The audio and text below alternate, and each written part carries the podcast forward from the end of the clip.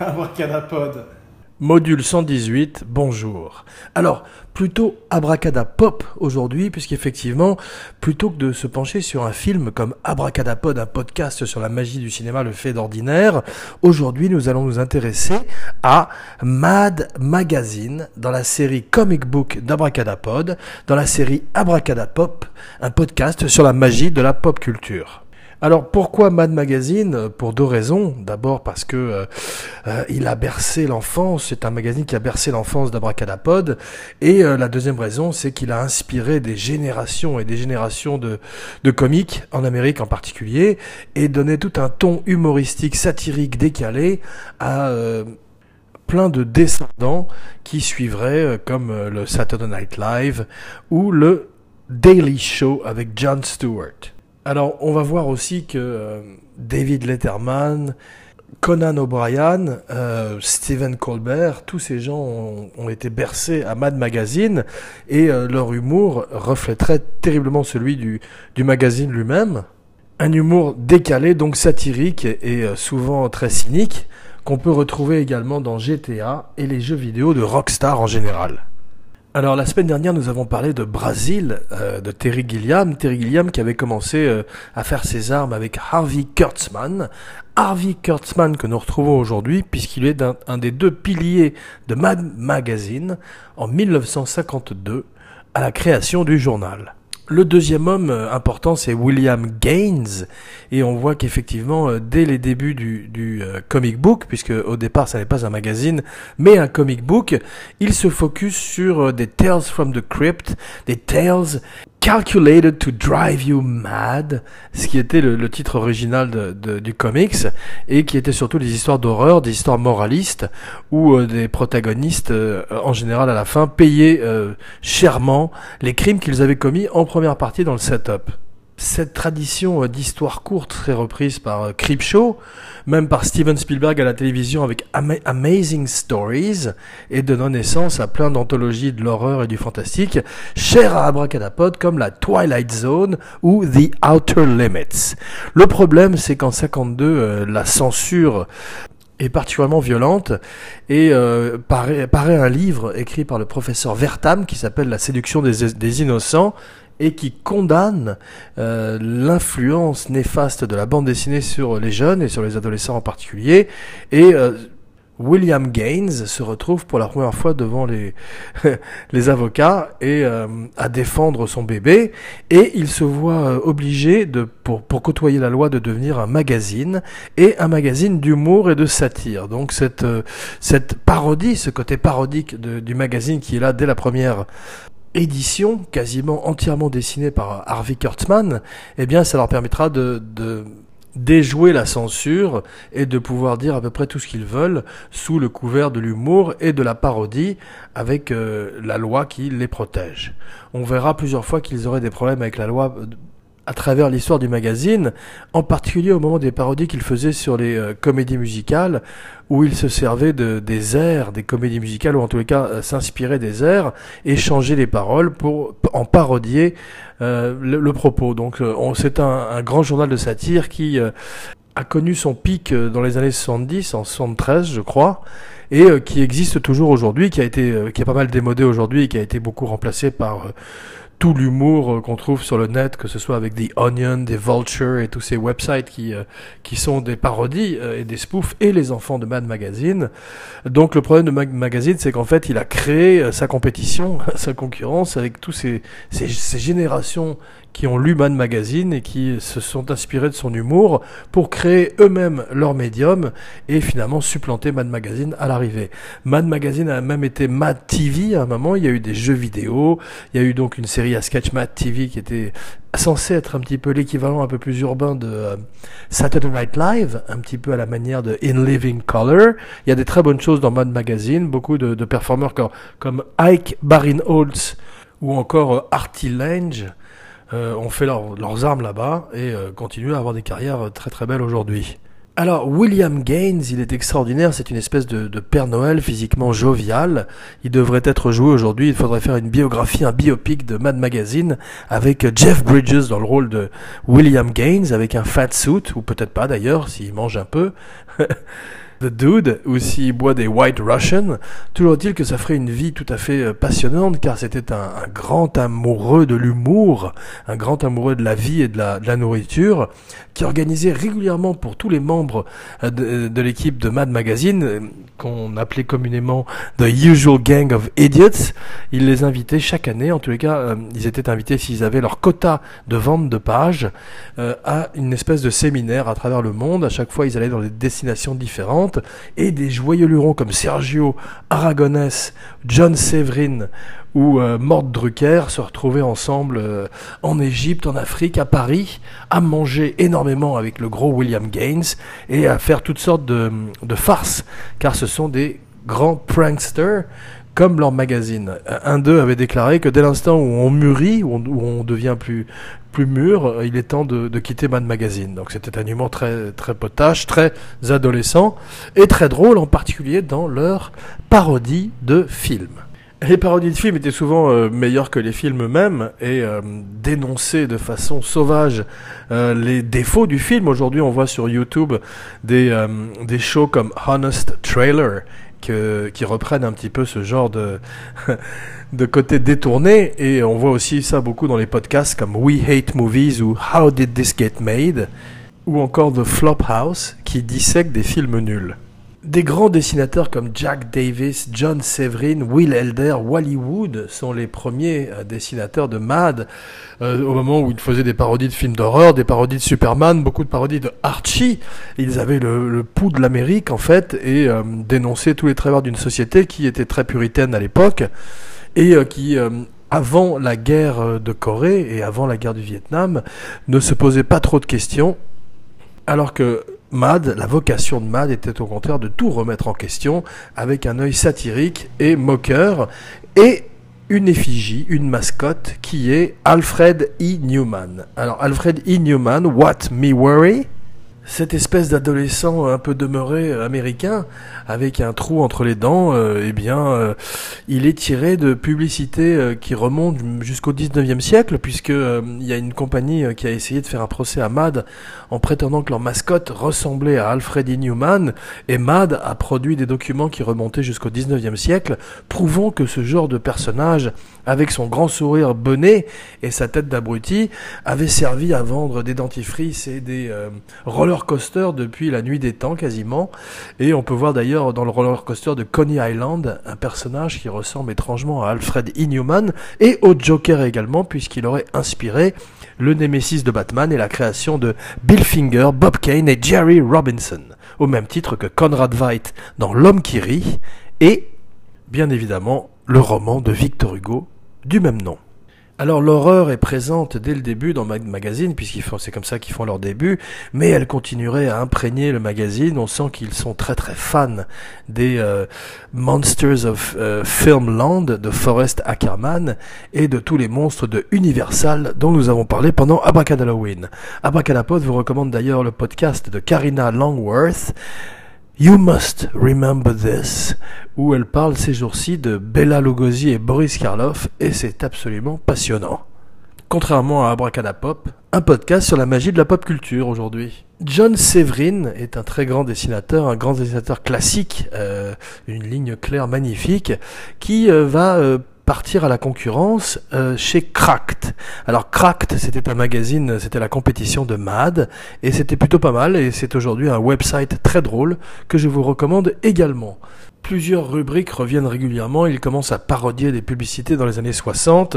Euh, on voit dès le début les Spy versus Spy, qui est pas ce qu'Abracadapod préfère où cet espion blanc et cet espion noir s'affrontent l'un l'autre dans des slapsticks, des espèces de comic strips euh, euh, très violents, qui rappellent un peu euh, Tom et Jerry, revue Guerre froide. Al Jaffe crée les fameux fold-in qui, à la fin du magazine, permet de, de plier la, la, dernière page de couverture et de découvrir une nouvelle illustration cachée dans la précédente et qui souvent est une satire ou un spoof de la société américaine et de ses travers. Mais parlons un peu de Sergio Aragonés. Alors Sergio Aragonés euh, vit, euh, existe, naît dans les marges euh, du magazine. Il dessine plusieurs petits personnages qui viennent parasiter les contours du journal et raconte des sketchs qui sont très drôles, qui parlent aussi de la vie américaine. Il créerait un peu plus tard un héros qu'Abracadapod aimerait énormément qui s'appelle Gru The Wanderer, qui est une parodie de Conan le barbare et qui raconte les aventures d'un une espèce de, petit personnage qui ressemble à Jack Black et qui évolue dans un univers d'héroïque fantasy très drôle qui rappellerait un peu une espèce de Astérix et Obélix croisé avec le Seigneur des Anneaux. Alors, puisqu'on parle d'Astérix et Obélix, on va parler un petit peu de René Goscinny, car effectivement, dans les années 70, au moment où Mad euh, atteint son apogée, la bande dessinée française et belge euh, atteint également son apogée sous la forme d'un magazine qui s'appelle euh, Pilote, et qui est un recueil, un peu à la manière de Mad, de plein de talents, qui est l'équivalent de Mad en France, et qui n'a presque rien à envier à son homologue américain. Giraud, Gottlieb, bien sûr, Alexis, et plein de très grands feraient leur début dans Pilote, ou en tous les cas euh, brilleraient de tout leur feu dans ce magazine exceptionnel à qui euh, rend aujourd'hui hommage et qui fera peut-être un jour aussi l'objet d'une émission à part entière. Il faut lire Grou Grou the Wanderer, écrit avec Marc Evanier, une espèce de Goscinny aussi américain, formidable, et euh, qui, euh, avec beaucoup de talent, raconte les histoires de ce guerrier particulièrement idiot, à qui il arrive toutes sortes d'aventures. Des gens comme Dave Berg, c'est un petit peu moins intéressant pour Abracadapod, il écrit euh, dans les pages de Mad une rubrique qui s'appelle The Lighter Side Of, qui raconte également euh, les, les, travers de la société américaine et en particulier euh, de, des fonctionnaires et euh, des Américains moyens et qui reste une espèce de comic strip qu'on trouverait dans des pages de journal plus que dans les pages d'un magazine aussi drôle que Mad. Abracadapod a arrêté de lire Mad il y a une dizaine, vingtaine d'années, mais il l'a lu assez tard, et jusqu'à 2008, où il parodiait The Dark Knight, restait encore très très drôle et très d'actualité. Je crois que maintenant, bien sûr, ils ont un website, mais j'avoue ne pas l'avoir visité. Tous les gens qui travaillent à Mad Magazine, en particulier du temps où William Gaines était le patron tout-puissant, décrivent euh, un, habitat de travail, un environnement euh, où, euh, où, il règne une très grande loyauté et disent qu'ils sont extrêmement gâtés et que c'est très difficile pour eux de travailler après dans une autre boîte en particulier parce que Gaines, qui était très généreux et très admiratif du talent de ses collaborateurs, les gâtait et les payait toujours en temps et en heure. Alors aujourd'hui, les nouvelles générations de comiques ont grandi avec les Simpsons, qui sont les enfants de Mad Magazine, et euh, auquel Abracadapod va réserver, ou plutôt Abracadapop, va réserver également une spéciale avec Matt Groening, le créateur de Life in Hell et des Simpsons. Alors qu'aujourd'hui, des, euh, des shows sur Netflix comme euh, Bojack Horseman ou euh, sur Fox, je crois, Bob's Burger montrent que l'animation est encore très vitale dans le panorama de la pop culture américaine. Alors, Mad Magazine est le premier à parler des problèmes en Amérique, en fait, de façon ouverte en particulier dans les années 70 où euh, les problèmes de pollution, les problèmes de, racisme, les problèmes de misère, de ghetto, de drogue sont, évoqués dans les pages du magazine qui euh, souvent menacent d'être censurés et qui arrivent grâce à l'humour et à la parodie à zigzaguer entre les problèmes un petit peu à la manière des frères Zucker avec Airplane, spécial Airplane la semaine prochaine sur Abracadapod. Certains des euh, collaborateurs de MAD ont, sont restés 50 ans au magazine et beaucoup d'entre eux ont arrêté soit parce qu'ils étaient morts, soit parce qu'ils étaient malades. Ils sont tous égaux aujourd'hui. Alors, Abracadapod vous invite à replonger dans Mad Magazine online. Vous pouvez trouver euh, toutes les grandes parodies, que ce soit La Tour Infernale, Orange Mécanique, tous les grands films des années 70 ont été parodiés par Mad et euh, parodiés de façon magnifique, dessinés formidablement par Mort Drucker, entre autres, et euh, écrits par des gens comme Dick de Bartolo, Desmond Devlin, Stan Hart, Frank Jacobs, Tom Korr, Arnie Cogan, à qui Abracadapod rend hommage aujourd'hui, car on ne parle pas souvent des écrivains de bande dessinée. Alors, je voudrais également rendre hommage aux artistes, et aux artistes qui sont écrivains aussi, comme Sergio Aragonés, John Caldwell, très drôle, Doc Edwing aussi, qui, qui est arrivé un peu plus tard et qui a un ton très particulier, et bien sûr, Don Martin, le grand Don Martin qui est passé de Playboy Magazine à Cracked et à toutes sortes de publications et qui a marqué le XXe siècle de ces personnages avec des grands nez et des grands pieds extraordinaires. Il était même à la télévision, je crois, à dessiner les interstices, les interstices, pardon, c'est pas facile à dire, de Loffin, le show avec Goldie Hawn qui cartonnait dans les années 70 à la télévision américaine. Les fausses pubs, ça vient de Mad aussi, qu'on a pu voir ensuite dans le Saturday Night Live, le SNL, mais aussi bien avec les nuls, qui était très drôle aussi. Tout ça vient de Mad Magazine et Shabba, qui est très américanophile, euh, a dû euh, lire Mad Magazine et s'en inspirer beaucoup, à la manière de toute la génération de comiques qui viendrait plus tard, aussi bien les stand-up comédiennes que les comiques à la télévision, puisqu'effectivement Mad démarre une vague de comédie et de stand-up comédie qui euh, déferlerait sur l'Amérique pour aboutir à des gens comme Lenny Bruce, Richard Pryor et Steve Martin qui sont aussi des enfants de Mad Magazine. Puisqu'aujourd'hui on parle de pop culture avec Abracadapop, on va euh, parler de jeux vidéo bien sûr et euh, dire qu'Abracadapod recommande aujourd'hui Super Mario Odyssey pour la Nintendo Switch. Et oui, la nouvelle console de Nintendo a euh, deux poids lourds qui sont Mario et Zelda. Et Abracadapod qui vient de se procurer euh, l'un des deux, à savoir Super Mario Odyssey, vous le recommande vivement, car Mario cette fois-ci se fait aider dans son aventure par son chapeau, sa casquette magique qui s'appelle Capi, et qui peut posséder non seulement des tyrannosaures, des grenouilles, mais toutes sortes de créatures tout au long des aventures pour aller délivrer la princesse Peach et affronter Bowser. Donc du lourd, du classique, comme Mad Magazine, Super Mario Odyssey et Zelda Breath of the Wild. Et ce qui explique aujourd'hui une émission un peu plus courte, car Abracadapod doit aller euh, très vite sampler ce nouveau jeu pour voir quels sont les mystères qu'il réserve. Ce qui nous amène sans plus tarder à cette Abracadanella et son jingle.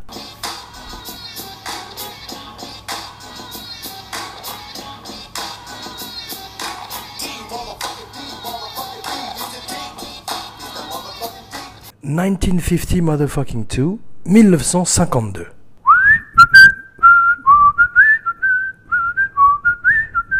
Donc la première incarnation de Singing in the Rain, avant que 20 ans plus tard, Malcolm McDowell euh, apporte sa propre touche à la chanson dans Orange Mécanique de Stanley Kubrick, eh bien Gene Kelly crée un des grands chefs-d'œuvre de la comédie musicale qui est Singing in the Rain. Alors, ça n'est un secret pour personne, la, comédie musicale, pardon, n'est pas le genre préféré d'Abracadapod.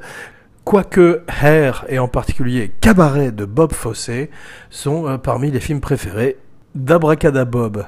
Abracadabob, c'est moi. Le train sifflera trois fois. Et oui, Fred Zinman met en scène euh, Grace Kelly et Gary Cooper dans un chef-d'œuvre du western où tout le monde abandonne ce pauvre shérif qui attend le train de midi et euh, ses ennemis qui veulent lui faire la peau.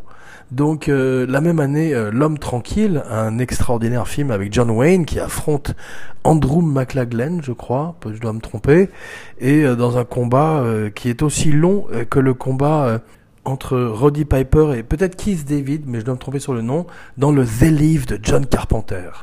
Donc euh, The Quiet Man, l'homme tranquille, on voit il y a un extrait de The Quiet Man à la télévision dans E.T. Ça prouve à quel point euh, Spielberg aime le film et rend hommage à John Ford. Euh, Carpenter rendrait lui-même également un hommage à John Ford en refaisant d'une certaine manière Rio Bravo avec Assault on euh, Precinct 13, pas Hassle on Precinct 13, ça c'est la version porno. Donc euh, sinon, euh, Five Fingers, Abracadapod ne l'a pas vu, mais James Mason est un acteur merveilleux, il est dans Lolita, il est également le comte Rupert de Enzao dans Le prisonnier de Zenda. Et non pas Zelda, Nintendo Switch. Me voilà. Moulin Rouge, celui de John Huston, pas celui de Baz Luhrmann. Aucun des deux films n'est complètement satisfaisant, mais en tout cas, il ferait probablement une double bill très intéressante, elle. Sudden Fear, Jack Palance euh, affronte John Crawford. Euh, on a peur pour Jack Palance. Euh, Band of the River, un nouveau western où James Stewart montre qu'il fait des choses merveilleuses avec Anthony Mann et euh, casse son image de euh, Tom Hanks de l'époque en faisant euh, des westerns et des rôles de cowboy beaucoup plus âpres que ceux à quoi il a habitué le public.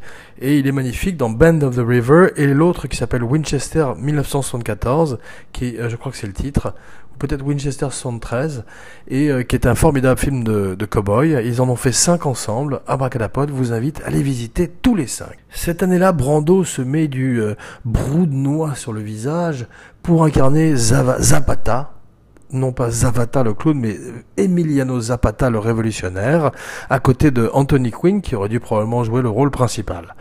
Cette année-là, cette abracad année-là, voit la sortie de Jeux interdits, un film qui avait fait pleurer le petit abracadapod quand il était enfant, avec cette musique euh, insupportable qu'on a entendue euh, tellement de fois depuis sur tellement de guitares sèches.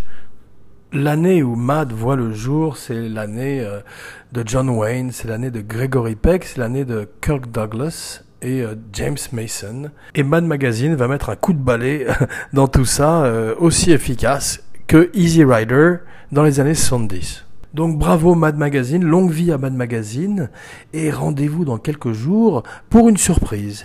Et oui, ça se passe comme ça chez Abracadapod. I'm loving it. Jean Weber, signing off.